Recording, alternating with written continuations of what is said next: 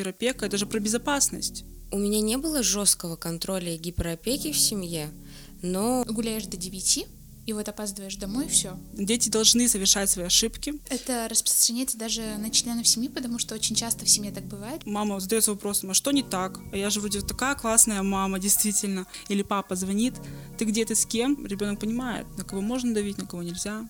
Очень у многих есть злость на родителя, обида какая-то, да. Ты им не должен. Если хочешь, ты можешь так сделать.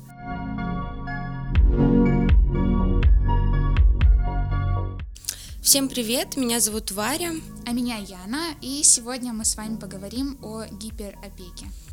Что же вообще такое гиперопека? Гиперопека – это разновидность патологического воспитания, для которого характерна чрезмерная забота о ребенке, стремление защищать его даже в отсутствии реальной опасности и стремление постоянно удерживать его около себя. И вообще, на самом деле, довольно странно, что это достаточно распространенное явление, существует вне времени, и даже сейчас мы с этим сталкиваемся, но всегда ли такое отношение родителей вообще обосновано, и, может быть, дети сами подают поводы для беспокойства? Как раз таки об этом и будет идти речь в нашем подкасте. И у нас в гостях практикующий психолог Людмила Огородникова. Здравствуйте. Добрый день. Сейчас на данный момент я работаю в детском саду педагогом-психологом. Помимо этого э, совмещаю эту работу с частной практикой. Э, также я работала в частном детском центре психологическом и сталкивалась с подобными проблемами. Считаю, что это действительно актуально. Наверное, каждый второй, если не чаще, родитель э, проявляет гиперопеку в воспитании своего ребенка. А как вообще понять, что в отношениях началась гиперопека? Я думаю, что родитель должен сам за собой это заметить, но не каждый сможет это сделать. То есть, если родитель замечает за собой такие моменты, как, допустим, он слишком помогает ребенку, даже когда ребенок этого не просит. Допустим, ко мне приходила мама на консультацию, и мы с ней вроде общаемся, все хорошо, и я понимаю, что да, это гиперопека, и она мне говорит, вот был случай, когда в детстве моя дочь играла в песочнице, и она не могла что-то построить, я подходила и строила за нее то есть строила куличики за ребенка. И говорит, вот другие родители подходили и спрашивали, зачем вы так делаете? Я считала, что это абсолютно нормально. Или, допустим, а, постоянная жалость к своему ребенку. Любой плач, истерика, а, родитель сразу идет жалеть своего ребенка. Причем Родители ограждают своего ребенка от любых опасностей, вплоть до того, что делает домашние задания за своего ребенка, ограждают от всех э, обязанностей по дому. То есть ребенок даже не моет посуду, когда ему 12, он не подметает пол, то есть все делает родитель. Ну а вообще, что к такому приводит и какие процессы в этот момент происходят в голове у родителей, когда все равно нужно же это осознать, что ты как-то пришел к гиперопеке. Наверное, стоит говорить про причины этого поведения у родителей. В первую очередь, э, родитель сам, скорее всего, тревожный. У тревожных родителей тревожные дети. Также это некий перфекционизм у родителей, что все должно быть идеально, оценки идеальные, дома идеально, поведение идеальное. И, конечно, нужно подстраивать ребенка под эти свои установки. Это потребность самореализации родителя. Многие мамы не могут реализовать себя в жизни по каким-то причинам и считают, что семья и ребенок это первостепенное место, где можно реализоваться. Это чувство вины какое-либо, которое они компенсируют в отношениях со своим ребенком. Также это неумение родителя а, адаптироваться к тому, что ребенок растет, развивается, и ему нужен меньший контроль, чем раньше. И еще одной причиной, наверное, такого поведения – это недостаток любви самой маме, допустим, да, бабушке и тому родителю, который проявляет гиперопеку. А, чаще всего это бывает в разводах, когда нет отца в семье, потому что маме не, некуда девать свою любовь, он все, все она отдает своему ребенку. Ну и, конечно, собственное воспитание.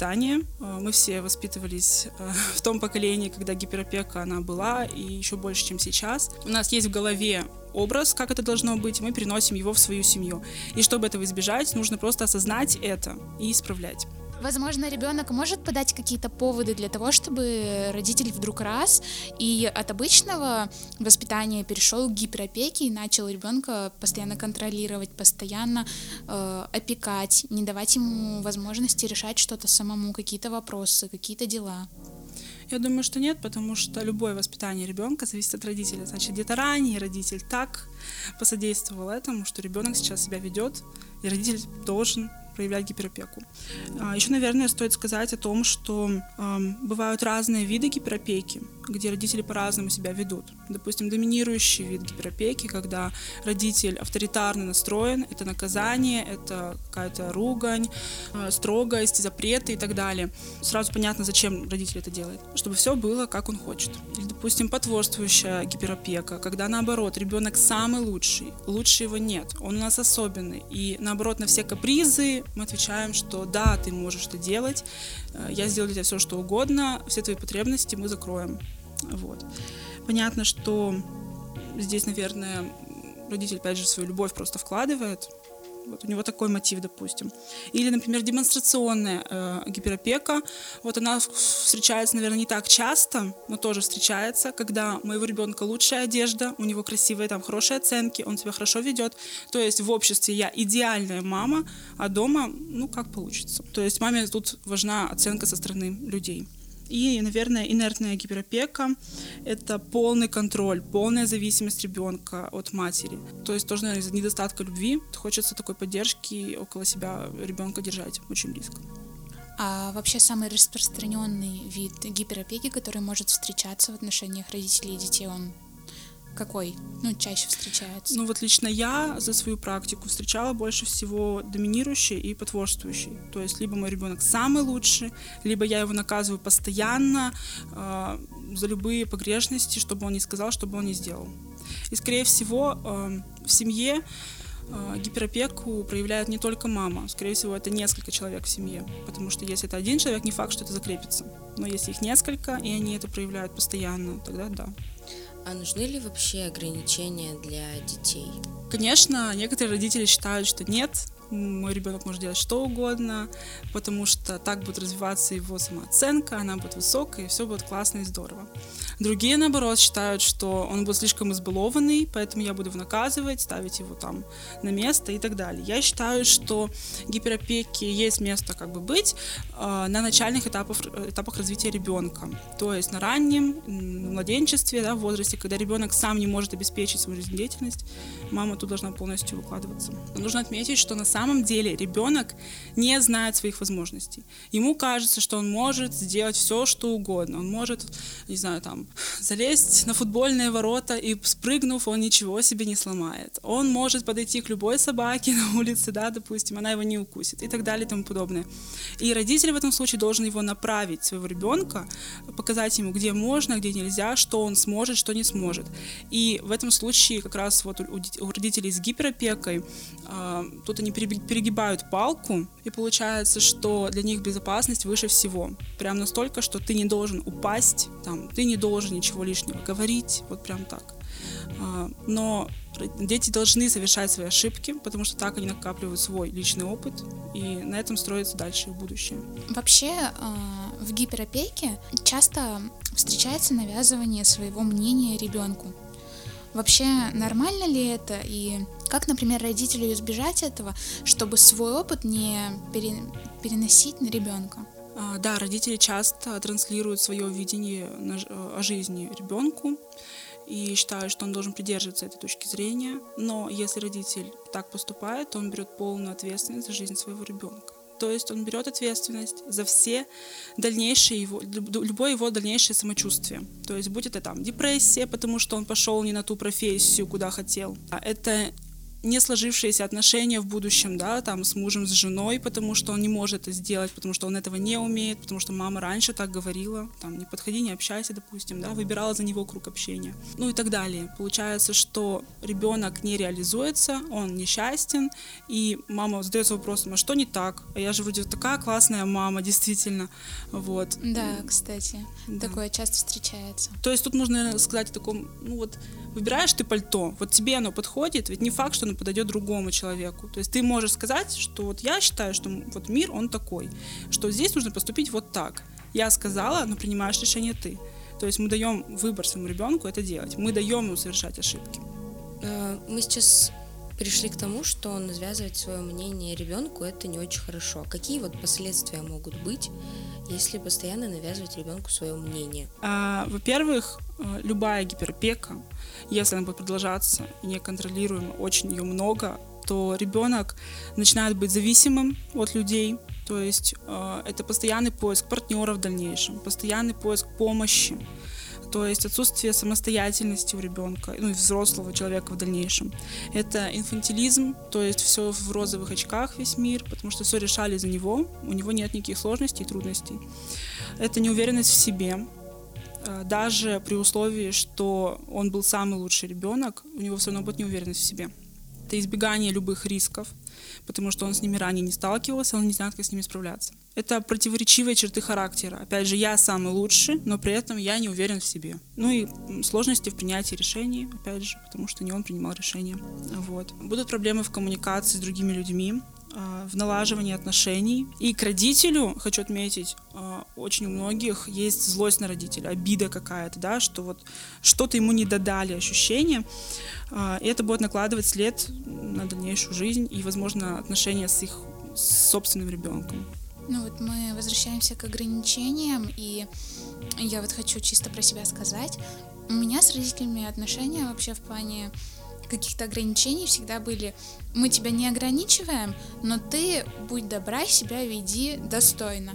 То есть, если ты делаешь что-то, э, в чем мы тебя не ограничили, выходи как бы из ситуации сама, будь добра, не делать там опрометчивых каких-то поступков, думать головой и, ну, вести себя соответствующе.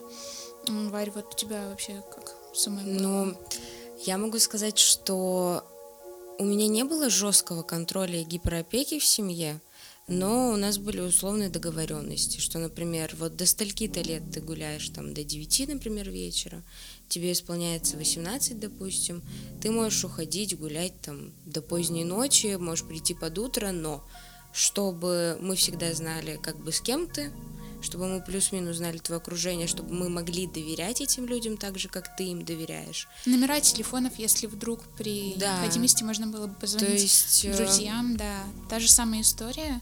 И вообще вот это ограничение гуляешь до стальки-то, это как-то относится к гиперопеке? Смотря в каких случаях. Допустим, вот в ваших случаях, в вашем случае, я думаю, что у вас был высок, высокий уровень доверия с родителями, поэтому не было тотального контроля.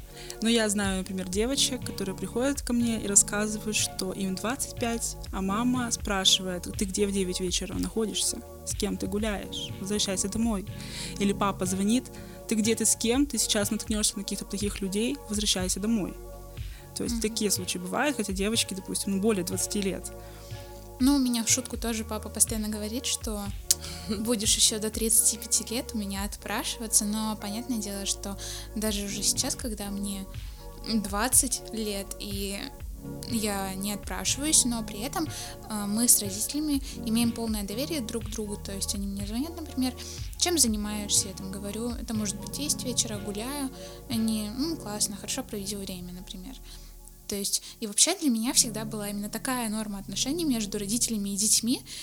У меня есть знакомая, которая, ей уже было 18 лет, на период, когда ей мама до сих пор говорила, гуляешь до 9, и вот опаздываешь домой, все, то есть... Да, такое, мне кажется, часто достаточно встречается.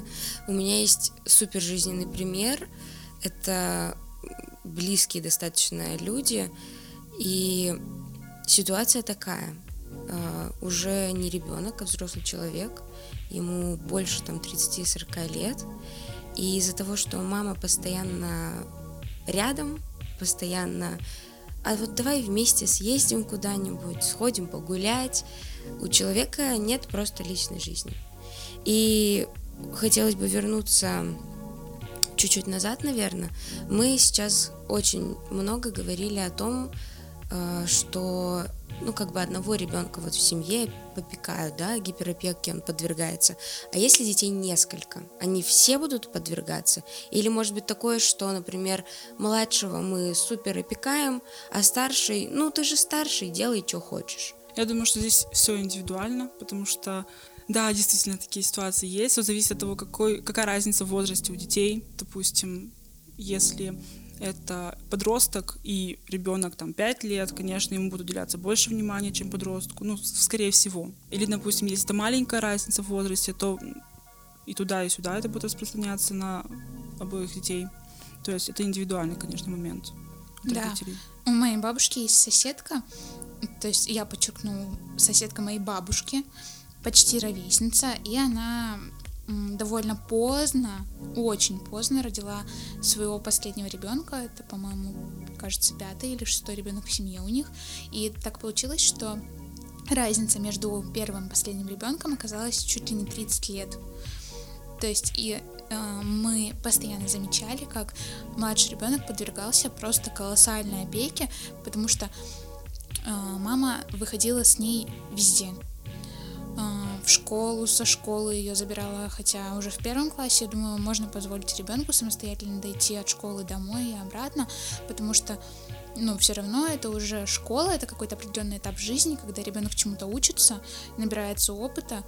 То есть мама ее одевает, мама с ней гуляет во дворе у дома. То есть даже когда у тебя есть возможность в окно просто смотреть за ребенком, она этого не делает, она считает гораздо более нужным выйти вместе с ней и прогуляться. То есть, чтобы она была под ее постоянным У контролем. меня еще есть такой пример, пример. есть такой пример, что в одной семье, допустим, две девочки воспитываются с разницей, ну, 10 лет. Притом первую девочку воспитывали в гиперопеке, а вторую уже менее. Потому что, ну, как бы уже, э, сказать, опытом научены, что вот здесь вот можно было, здесь нельзя. И то есть второй чуть полегче. Или наоборот, бывает, что э, в семье там, опять же, 5-4 ребенка, и на последнего больше всего гиперопеки выход, ну, как бы направлено, а, потому что страшно, что все остальные дети уже ушли как бы из семьи, у них уже своя жизнь, а этого ребенка хочется привязать, что вот он последний у меня, да, вот, что больше не будет, так вот пусть он будет со мной постоянно. И Конечно, если ребенок вообще один в семье, то там ну, очень велика, велик процент того, что будет гиперопека, особенно если это долгожданный ребенок, он поздний. Допустим, мама подвергает старшего ребенка гиперопеке, а старший начинает подвергать младшего. Может ли такое быть? И если может, то как этому подростку не наступать на грабли родителей? Не выполнять роль второй мамы. Да. Смотря какая гиперопека от мамы на старшего. Если это доминирующие какие-то наказания, там какая-то критика такая, да, вот. Понятно, что тут будет просто злость на маму, он будет отыгрываться, скорее всего, ну, там, на младшем брате, допустим, да. А если наоборот, старший лучший ребенок, а младший нет, понятно, что он будет отыгрываться, даже наоборот, он будет доказывать своему там, брату, что я лучше, чем ты. Вот в семье два ребенка, каждый по-разному подвергался гиперопеке. Может ли случиться такое, что каждый из детей будет по-разному относиться к своему родителю? Да, конечно. Я думаю, что это зависит вообще от уровня доверия. Не от того, насколько велика гиперопека в семье, а насколько налажены отношения между родителем и ребенком. Если все-таки доверие есть и с той, и с другой стороны, то я думаю, что в дальнейшем эти отношения ну, будут налажены. Если нет, то нет. М, То есть вообще все сводится к доверию. Как выработать доверие, чтобы ребенок доверял тебе, а ты доверял ребенку и не прийти к гиперопеке? Мгм. Наверное, я оттолкнусь еще от того, а, почему человек не доверяет своему ребенку, почему вообще гиперопека, это же про безопасность, что я ограждаю своего ребенка, то есть я не доверяю своему ребенку. Ну, это в основном так э, родители, да, считают, что Да, да, да. ради безопасности нужно... То есть я не доверяю своему ребенку, но раз я его воспитываю, то есть все, что он делает, зависит от меня. То есть я себе не доверяю прежде всего в том, как я его воспитываю. И раз я себе не доверяю, как ребенок будет доверять мне? А, Чтобы ребенок доверял своему родителю. Я всем говорю родителям, когда они ко мне приходят, говорю, принимайте ребенка безусловно. Вот какой он есть. Плохой он сделал, хороший он сделал. Считайте, что он все равно прав. Многие говорят, нет, я не могу так, потому что это неправильно. А, Вот. Я думаю, что ребенок должен ощущать, что он приходит к своему родителю и может рассказать ему все, что угодно. Вообще можно взять себе за правило, как родителю. а, Я ругаю, отмечаю как-то этот момент своему ребенку только если он мне лжет. Ребенок лжет только когда его ругают, чтобы его не наругали, он врет. Получается, что если ребенка больше не ругают ни за что, то у него нет смысла врать. Мгм. И про доверие, наверное, это слушать ребенка. То есть, когда к вам обращается ребенок, показывает рисунок или рассказывает, как у него прошло что-то в, там в школе, вы его слушаете глаза в глаза, вы не смотрите в телефон, вы не смотрите там в телевизор, вы не заняты своим делом, вы его не говорите, давай потом, вы сейчас слушаете. Он должен понимать, что он для вас важен в данный момент. И, наверное, реагировать спокойно на любые его проступки, что бы он ни сделал а, чтобы он понимал, что он с любой ситуацией может подойти, и его не наругают. То есть решать эту ситуацию спокойно, спокойным тоном э, в диалоге. Это хранить секреты. Это очень важно, когда ребенок еще маленький рассказывает вам что-то. Вы должны ему показать, что вам можно доверять секреты. Если секреты можно доверять, то и все остальное тоже. Это распространяется даже на членов семьи, потому что очень часто в семье так бывает, что ребенок рассказал маме, да, он маме доверяет, а мама такая еще папе, бабушке, там, всем остальным родственникам, ну так мы же в семье. Да, бы, и да? все знают, и потом все говорят, и ребенок такой, что за дела просто вообще? вообще? Как это случилось? Да, или бывают, допустим, ситуации, когда ребенок, ну, там, описался или еще что-то. И они договорились с мамой, что как бы никто об этом не узнает, что вот между нами осталось. И вот к маме приходят подружки, и она говорит, у меня такая проблема у ребенка. И они начинают при ребенке это обсуждать. Ну, понятно, что ни о каком доверии далее ну, не может идти речь. Угу. То есть Ну, даже вот. такие ситуации Да, могут абсолютно. подорвать. Вообще, лю- конечно, можно обсуждать любые проблемы, но не при ребенке. За дверью, где-то вдали от своего ребенка, чтобы он этого не слышал. Чтобы он ощущал, что вы все-таки сохранили этот секрет. Но вообще все равно же у каждого ребенка два родителя в основном. И, наверное, если полностью гиперопека невозможно, если этому подвергает только один родитель, но не подвергает другой. Как-то вот отношения в семье между родителями влияют на возникновение гиперопеки? Да, конечно. А, Вообще, наверное, влияет то, как родители между собой взаимодействуют. Может быть, они договариваются о каких-то правилах. Допустим, мама говорит, мы ложимся в 9, то папа говорит, мы ложимся в 9. Все, все легли в 9. Все хорошо, здорово. Главное объяснять, почему мы решили лечь в 9. Вот. Или наоборот, мама говорит в 9, папа говорит, мы не ложимся вообще. То есть ребенок понимает, на кого можно давить, на кого нельзя.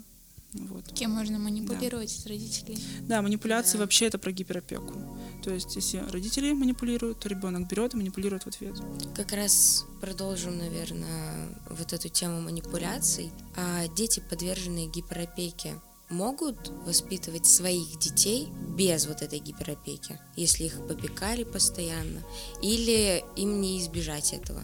Им не избежать этого, если они не отловили себя на этой мысли и не исправили этот момент. То есть не отработали, допустим, с психологом, самостоятельно как-то. Вот. Причем не только с детьми, это ну, в процессе жизни, как вот с партнером общаемся, как много манипуляций, как можно их обойти, допустим. Только отмечая это за собой, можно это искоренить. Мгм. Ну, вообще, возможно ли какая-то самого человека работа над собой, чтобы прийти к тому, что к- осознанию того, что ты гиперопеке своего ребенка подвергаешь, уйти от этой гиперопеки и дать ребенку полноценно жить, набираться опыта и Да, или тут только помощь психологов? Я думаю, что можно сделать это самому. А, Это зависит просто от того, насколько родитель готов меняться, осознавать, что он делает что-то не так, признавать свои ошибки. Вот. То есть, опять же, мы замечаем за собой, как мы контролируем ребенка, как мы его там а, постоянно оберегаем, как мы за него решаем. Постоянно брать это под контроль и думать, а как это можно сделать иначе. Только своими личными усилиями над собой. Тогда следующий вопрос у нас будет такой.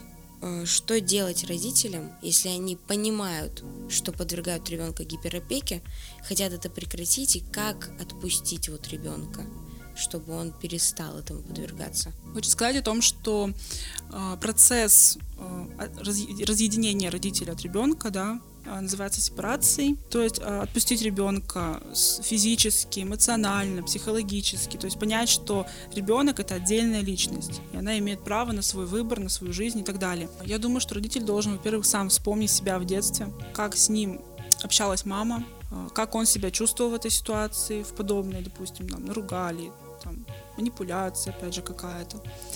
А, еще хочу отметить, что э, некоторые родители говорят, что да я в ее возрасте уже вот это делала. Не знаю, у меня в ее возрасте уже там дети были и так далее. Это тоже про то, что ты возлагаешь большие, какие- какую-то большую ответственность на нее э, со своей стороны как-то надежды, да, Хотя у каждого человека свой путь, да, Да, жизнь. стоит вообще сделать скидку на то, что мы живем сейчас в другое время. У детей вообще другие приоритеты. Знали ли вы, что, допустим, э, сейчас у современных детей и подростков, даже вот у нашего поколения, там 20-25 лет, э, поменялись э, ценности настолько, что семья сейчас не на первом месте, не в 25 лет, она откладывается за 30 лет, потому Да. что сейчас мы сначала реализуемся, а потом идем дальше. Конечно, потому что сейчас есть гораздо больше возможностей для Да, да, да. себя, для ребенка. И чтобы эти возможности иметь, чтобы дать все ребенку то, что ты хочешь, конечно, хочется реализоваться. Ну и вообще, чтобы э, как-то сгладить этот моме- момент э, с гиперопекой в своей семье со стороны родителя, я бы дала такие советы, ну, как рекомендации скорее, да, то есть э, родитель сам решает, делать это, не делать. Э, это быть очень внимательным к своему ребенку, думать о том, вот он почему сейчас так сделал, какую потребность он хочет этим закрыть, да, что он хочет от меня тем, что он сейчас валяется на полу и ревет, вот, как я могу это исправить по-другому. А, обращаться к ребенку не с приказом, а с просьбой договариваться, все в диалоге таком делать. Меры наказания как бы для ребенка, они должны быть, наказания должны быть, но они должны быть в меру, они должны быть обговорены с ребенком. Ребенок должен знать, где начало наказания, где конец и так далее. Родитель должен уважать границы своего ребенка, личное пространство, то есть не влазить в телефон, не заходить без стука в комнату и так далее. Да, это сложно, но мы понимаем, что если мы доверяем своему ребенку, мы доверяем себе, все у нас здорово, отлично. Это как, знаете, да, такая шутка, типа, стоишь в магазине, в примерочной, мама открывает, ну что ты там, все померила, а ты такой, мам, я ж тут стою, да, кому ты нужен, кто тебя не видел? Да-да-да, это именно про это. Да. Вот, наверное, через силу, конечно, через усилия нужно дать ребенку самому принимать решения. То есть, куда он пойдет. Может даже создавать эти ситуации выбора, да, еще с младшего возраста. Допустим, что ты будешь, яблоко или грушу? Куда мы пойдем гулять, туда или туда? Вот. И постепенно давать ему эту свободу выбора. И про самостоятельность тоже, и про обязанности. То есть э, понимать, что это тоже ну, ребенок, это тоже человек, просто он меньше, и обязанностей чуть меньше, и ответственности чуть меньше. Ну и нужно хвалить своего ребенка. А, Хвалить нужно больше, чем ругать. Допустим, приведу такой пример. Приходит ко мне мама и говорит, «А, вот моя дочь, она сейчас в первом классе, и она пишет свои каракули, да, вот в строчку, прописывает там букву А, допустим. И я ей говорю, ну вот ты неправильно, прям вырываю листок, давай переписывать и так далее. Я говорю, можно же по-другому. Вот, допустим, у тебя строчка их каракуль, а вот одна более-менее получилась. Так ты хвалишь ее за эту букву, а не говоришь, что все остальные отстойные. Вот. Можно похвалить, да, Да. и сказать, что ты можешь еще Да, лучше. да, да, да. То есть поддерживать в любом случае, что бы ребенок ни сделал, как бы он это ни сделал, хвалить все равно. Или, допустим, сначала хвалить, а потом говорить, ну вот остальные, ну, ну не очень, давай еще лучше сделаем, да, ну вот это вообще супер классно получилось. Ну и помогать ребенку только когда он просит. Только когда он не может это физически сделать. Да, допустим, там, достать банку с полки или еще что-то, ну, в таком роде. Давать шанс ребенку, верить, что он сможет. У меня есть э, возможность наблюдать м, отношения родителей и детей. Я работаю в семейном центре. И иногда смотришь, как некоторые родители к своим детям относятся, и боишься, что у тебя будет так же. Или, например, наоборот, боишься, что будет не так, когда смотришь на другие отношения родителей и детей. И вот как эм, рожать ребенка и не бояться, что может быть как-то не так. Иногда вот смотришь еще а, на маленьких детей, и прям возникает такое теплое чувство внутри, и думаешь, вот когда у меня будет свой, я его прям вот затискаю, затискаю, как, но это же все равно тоже плохо. Как вот не сделать каких-то таких вещей, которые, возможно, потом могут навредить ребенку или моим отношениям с ребенком. Все равно хочется быть хорошим родителем, хочется иметь классные отношения с детьми. Я думаю, что в первую очередь, как родитель, вставать на место ребенка. Вот представить, ему сейчас классно, что я его затискаю в этот момент. А, допустим, там ребенку 12, около него там друзья стоят. Классно, что я буду его тискать при его друзьях, как мама. Ну, не очень, наверное. Придет домой, там потискаемся. Вот. Да. Ну, то есть, если, например, вы наблюдаете поведение других родителей, то берете, что нравится, прям можно записать себе или как-то пометить, можно прямо а, в себе как в правило взять, что вот так я точно буду делать, а так я точно не буду делать. А, То есть любое свое поведение мы формируем сами, осознаем, закрепляем берем за правило. Мы говорили о том, что нужно родителям выстроить доверительные отношения с ребенком. Допустим, такое не получилось. Ребенок понял, что он, допустим, в гиперопеке, но хочет э, выстроить доверительные отношения с, ребен... с родителем.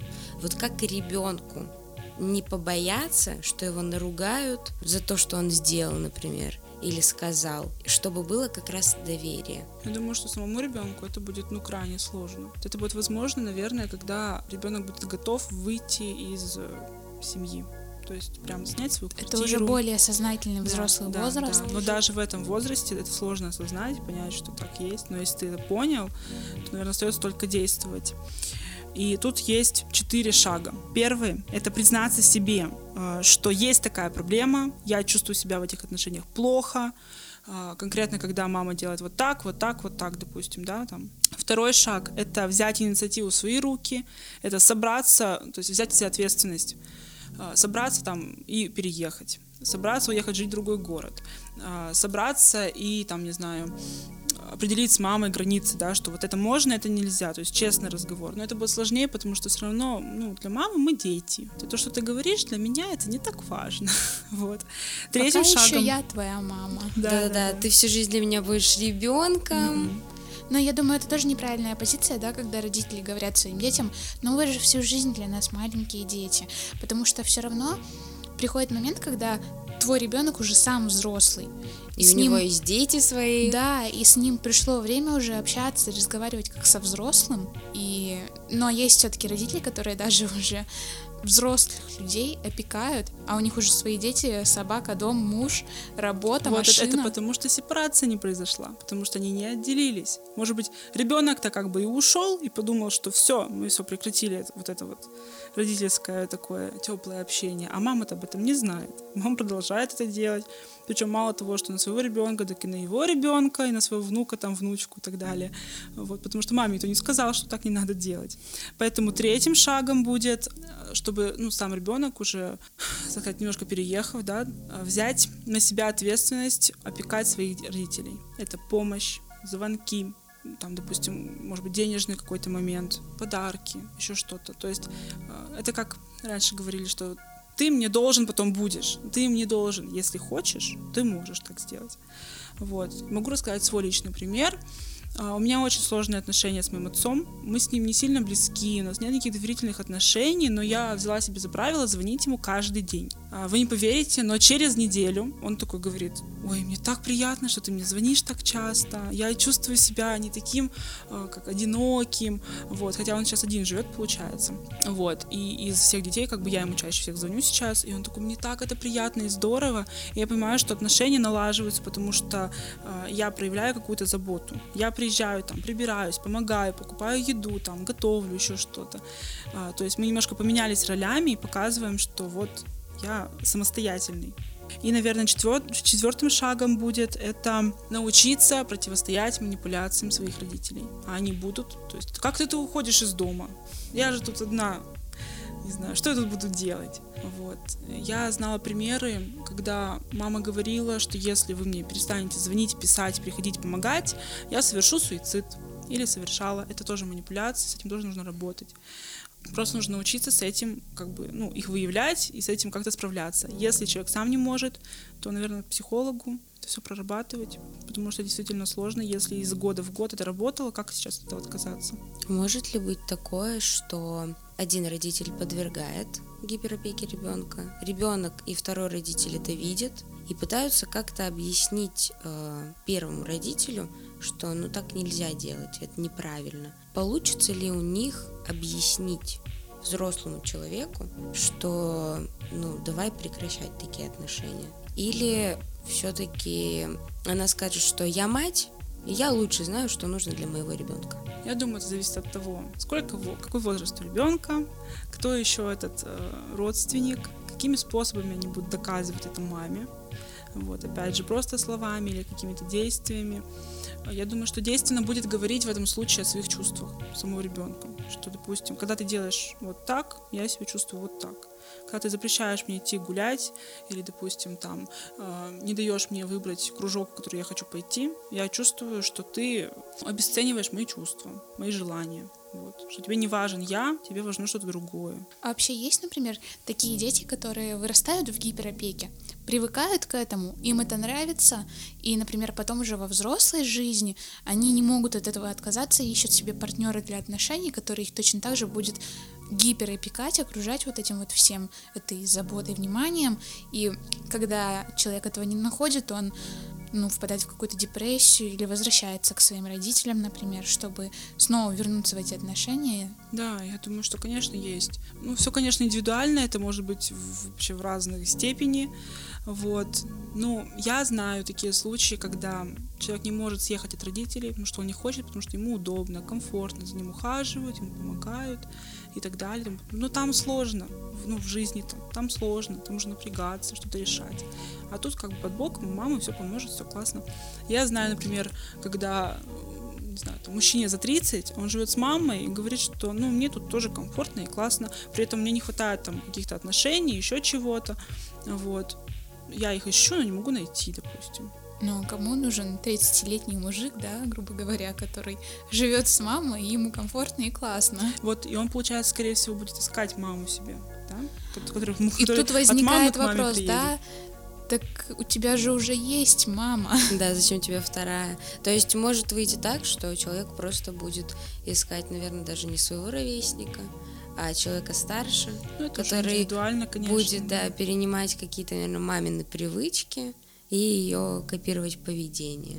Да. Это очень грустно звучит, если честно. На самом деле, да, потому что, ну и сейчас это довольно часто встречается, когда молоденькие девочки, например, которые, скажем, выросли с мамой, да, без отца, и при этом да. были гиперопекаемы, они ищут себе взрослого мужчину, который их будет также гиперопекать. Или, допустим, когда дочку воспитывали, что ты принцесса, и папина принцесса, и мамина принцесса, понятно, кого она будет искать принца, принца который принца, будет ее обеспечивать, да. любить, и она все такая же принцесса. Представляете, как ее ожидания разбиваются потом об действительно тяжелую какую-то жизнь, да, реальность, да? когда розовые очки разбиваются, и действительно как Замок рушится, падаешь с небес на землю.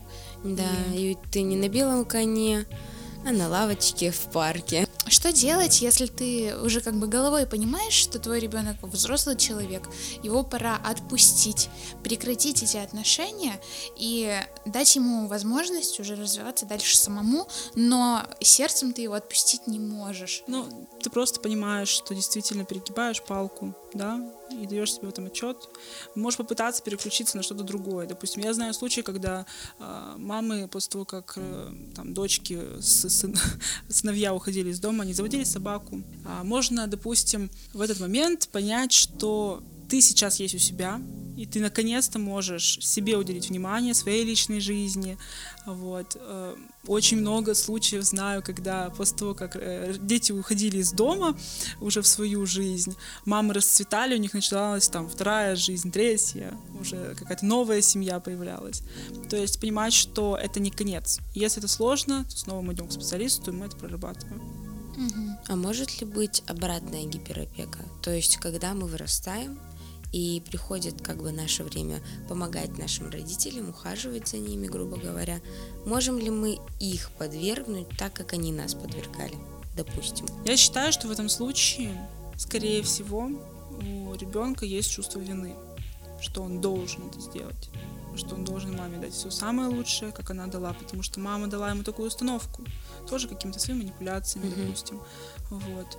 И только отдавая себе отчет, что да, я сейчас это чувствую, я поэтому это делаю. И, допустим, если мама это подкрепляет, что да, ты должен за мной как бы ухаживать, то ну ты сам решаешь, продолжать это, не продолжать, чем это закончится по итогу, как это мешает тебе в жизни вообще, мешает ли вообще, если нет, то, может быть, не отказываться от этого вовсе.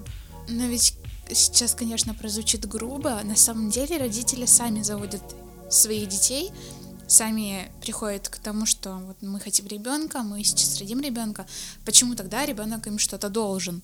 Ведь вы же сами приходите к этому решению, вы понимаете головой, что ребенок это ответственность, что ребенок это какие-то расходы денежные. То есть почему потом во взрослом возрасте случается так, что родители начинают требовать детей, я вот тебя воспитывал, тратил на тебя деньги, пришла твоя очередь. Да, такое ощущение, что родители заставляют, хотя это даже в законодательстве прописано, полное... Это да, Скорее всего, потому что родители, когда они планируют своего ребенка, они не понимают цель. Очень много э, женщин, матерей, которые приходят ко мне и говорят, что они родили для себя, потому что там мужчины не было рядом, или там пора уже, да, у всех ведь разная цель.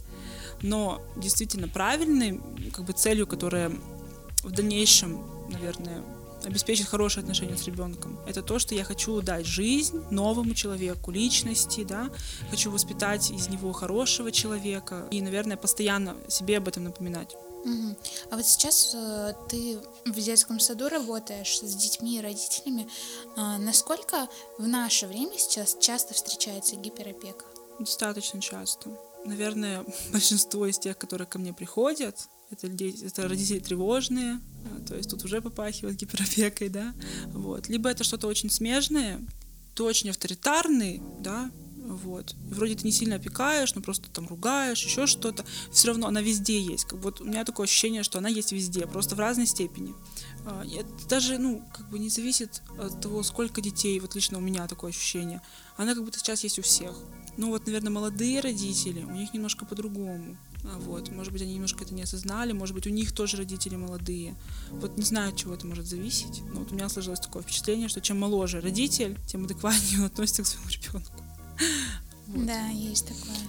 Но реально ли вообще сейчас выстроить э, такие отношения с ребенком, чтобы вообще не подвергать гиперопеке? Вообще, вот прям избежать этого? Ну вот полностью избежать этого ну а кто это оценит? Только ты сам, твой ребенок, наверное, по большей части. Ты, наверное, увидишь результат этого, когда твой ребенок будет к тебе приходить, э, тебе доверять, вы будете общаться на различные темы, на личные, э, на, на политические, на любые темы. Вот. А, наверное, это показатель того, как ты поработал. И вот тут ты думаешь, нужно ли еще что-то делать, чтобы убрать гиперопеку? Или уже все здорово, и, наверное, вообще я так все оставлю и буду продолжать. Наверное, это главный показатель. У меня сложились в самой такие отношения с родителями, что я э, прям человек безумно привязанный к дому. Но не именно к родителям, а вот к этой домашней атмосфере, когда вы все вместе, когда ничего тебя вокруг не волнует, потому что вот тут вот близкие твои родные люди, и тебе уже от этого хорошо. И когда в первый год учебы я уехала в другой город учиться, мне было безумно тяжело, просто потому что я была недалеко именно от родителей, а далеко от дома. И для меня каждый, а, каждая поездка домой была такой радостью, каждая поездка из дома обратно на учебу была такой грустью, что она сопровождалась постоянными слезами. А вот э, сейчас уже, когда прошло достаточно времени, я уже начинаю свой быт выстраивать, мне уже это гораздо легче дается, да, то есть может ли быть такое, что, например, гиперопеки не было в отношениях, но ребенок все равно очень привязан как-то к своим родителям. Конечно. Я бы даже сказала, что это про адаптацию, когда ты переезжаешь, допустим, там в другой город учиться, тебе нужно время, чтобы адаптироваться.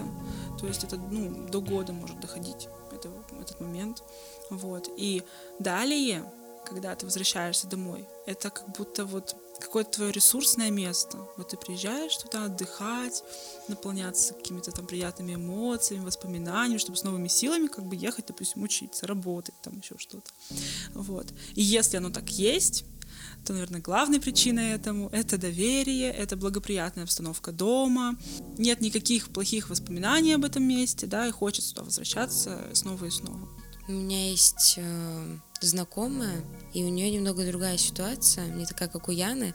У нее отличные отношения и с мамой, и с папой, но домой она возвращаться не любит, потому что ей, ну, просто нечего там делать. Мама рядом, готовит, они куда-нибудь вместе выходят, и у нее это воспринимается не как положительный опыт, как у Яны, а как наоборот что-то не очень положительное. Такие отношения это плохо или это нормально, когда человек, наверное, хочет быть более самостоятельным? Ну, я услышала в этой ситуации то, что девочка уехала, А мама не поняла, что девочка уехала. Когда она приезжает, она восполняет вот этот недостаток, что а давай мы сходим, а давай еще что-то. Вот. Возможно, даже был какой-то момент опеки, ну, такой сверх, раз да. есть такое у нее поведение. Вот. Ну, а девочка хочет уйти от этого, поэтому там ей лучше. Да, я тоже знаю такие ситуации, когда, допустим, мои знакомые не приезжают с своими родителями несколько лет. Mm-hmm. То есть, там, допустим, полтора года не, не виделись. Мы да как так? Это же там родители. У меня нечего там делать. Мне там скучно, а тут я могу что-то еще там поделать. У меня тут дела какие-то. Либо вы полностью как-то разграничиваете, там, ставите вот этот, как сказать, рамки, что можно, что нельзя, чтобы родитель это понимал. Ну, либо вот терпим, делаем выбор. А у меня бывают, ну, бывали, сейчас такое уже не происходит. На первом курсе, пока я училась, у меня были такие ситуации, что я учусь в другом городе, а, например, мама позвонила вечером, спросила, как дела, что будешь делать, я сказала, что вот собираюсь там пойти с ребятами погулять, компанией, например, или просто с кем-то одним. Меня спокойно отпустили, ничего не сказали, типа, да, просто мы к ней смс и что, потом пришла. А когда я приезжаю домой, и говорю, что вот я пойду гулять с ребятами, которых они уже знают, меня начинают контролить. С чем это может быть связано? С тем, что ты рядом находишься, там-то они тебя как проконтролируют. Они тебя запретят, не запретят, ты же там все равно пойдешь. Где-то да. там, в другом городе. Поэтому проще уж ты уже иди, и все хорошо. А тут ты рядом. А ты вообще приехала в гости, ты почему гуляешь? А не с нами сидишь, допустим, не общаешься. Угу. Мы соскучились. То есть, ну вот про это, наверное то есть, мне кажется, тоже договариваться, что да, я приехала к вам, вот, вот внимание мое, все на вас, но у меня вот еще друзья, так по мне соскучились, или, допустим, договориться, что с друзьями встречаемся на территории дома, чтобы как бы тут и мама была, допустим, ну, чтобы они знали, что где-то рядом все равно. Потому что родители тебя ждут, не дождутся, а ты Ха, пошла куда-то гулять. Угу. Ну, еще бывает такое, что Например, сами родители не хотят, чтобы ты приезжал. Ты вот съехал, своей жизнью живешь, все, давай пока. Можешь не приезжать. А ребенок такой, типа... В смысле? В смысле? Есть родители, которые гиперопекают ребенка. А есть родители, которые берут вот так вот ребенка, бросают его в жизнь, mm-hmm. справляйся сам. Может быть, это вот конкретно к таким родителям Да, относится? может быть. Или, допустим, есть вероятность, что родители обижены на ребенка за что-то допустим, он там бросил, уехал. Поэтому раз ты уже так решил, живи там, мы тебе не помогаем, а, ты там, так сказать, доказывай, давай дальше, что ты самостоятельный, ты же уже начал. Вот. Либо действительно, что такое попустительское отношение к воспитанию, и всегда все было можно, никакого контроля не было, тогда и в дальнейшем тоже. А вообще, если сравнивать гиперопеку и вот такое отношение, когда да, делай, что хочешь, да, э, вот что из этого лучше, что из этого хуже, и вообще можно ли рассуждать на этот счет? Ну, ну нельзя сказать, что что-то очень хорошо, что-то очень плохо. Отлично, когда всего достаточно, как бы и того, и того, в нужном месте, в нужное время. Но опять в первом случае, если это попустительское отношение, да, как бы к ребенку, ребенок более самостоятельный, там, более готов к жизни, но опять же, э, у таких детей чаще всего детство короче, да, недостаток любви, я бы даже сравнила это с детьми, которые в детдомах находятся. Они примерно в тех же условиях, если мы прям очень утрируем, да, то они потом ищут эту любовь и поддержку на стороне и бывают не в самых хороших компаниях. Но про гиперопеку тоже могу это сказать, что если ее слишком много, а, дети бунтуют и тоже ввязываются в не очень хорошие компании. Да, такое бывает. То есть, получается, все должно быть в меру, mm-hmm. и доверие, и опека. И вот Абсолютно как верно. рожать и воспитывать детей так, чтобы все было в меру, чтобы... Да.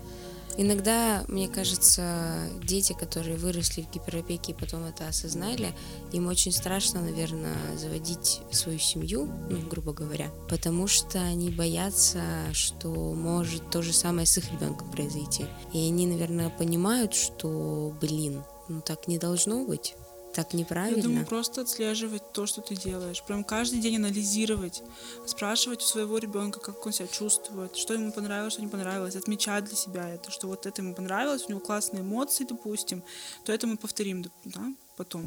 Или, допустим, вот здесь э, сам по себе думаешь, вот я наказал ребенка, а за что его наказал? Просто так, на эмоциях, потому что был. Очень многие родители мне говорят, я кричу на своего ребенка, очень много. Я не знаю, как с ним справиться, как справиться со своими эмоциями и так далее. Ну, контролировать. Мы другой таблетки не придумали. Ну, Ты же взрослый человек, Конечно. да? Понятно, что всех на работе стресс, допустим, да. Ты пришла там уставшая домой. Хорошо, ты скажи своему ребенку, что мне нужно 20 минут, я приду в себя, и мы с тобой пообщаемся. Потом поблагодарить, что вот ой, спасибо тебе, что ты мне дал этот момент отдохнуть. То есть вот все, все абсолютно в диалоге, что ты понимаешь ребенка, он тебя. Это как тоже прикол, да? Пришел на работу, на тебя наорал начальник, пришел домой, наорал Да. на жену, жена наорала на ребенка, ребенок наругал кота, кот, Кот грубо пошел говоря, плакать. пошел плакать, да. Да, да, да. Вот. Ну, можем, наверное, заканчивать, да? Да, я думаю, в принципе, все. Мы разобрали все темы, проблемы, которые, в принципе, э, в такой сложной теме, как гиперопека, можно было бы рассмотреть. Думаю, мы очень много нового полезного узнали и донесли до других людей. Думаю, А Вот заметили ли вы, как много ответвлений от этой темы? Да. Да, что вот мы начали вроде про детей так просто, а закончили прям глобальными какими-то моментами. и доверием, и доверием к самому себе, к любви самому себе. Да. И все начинается с самого себя. Как это говорят, да, воспитайте сначала себя, а потом воспитывайте своих детей. Абсолютно верно. Да, большое спасибо что да, рассказала нам большое, что и нашим слушателям очень много нового и полезного. нам, да, поделилась с нами такой полезной информацией. Спасибо вам, что позвали. Я думаю, что очень классно, что вы подняли такую актуальную тему на сегодняшний день. Música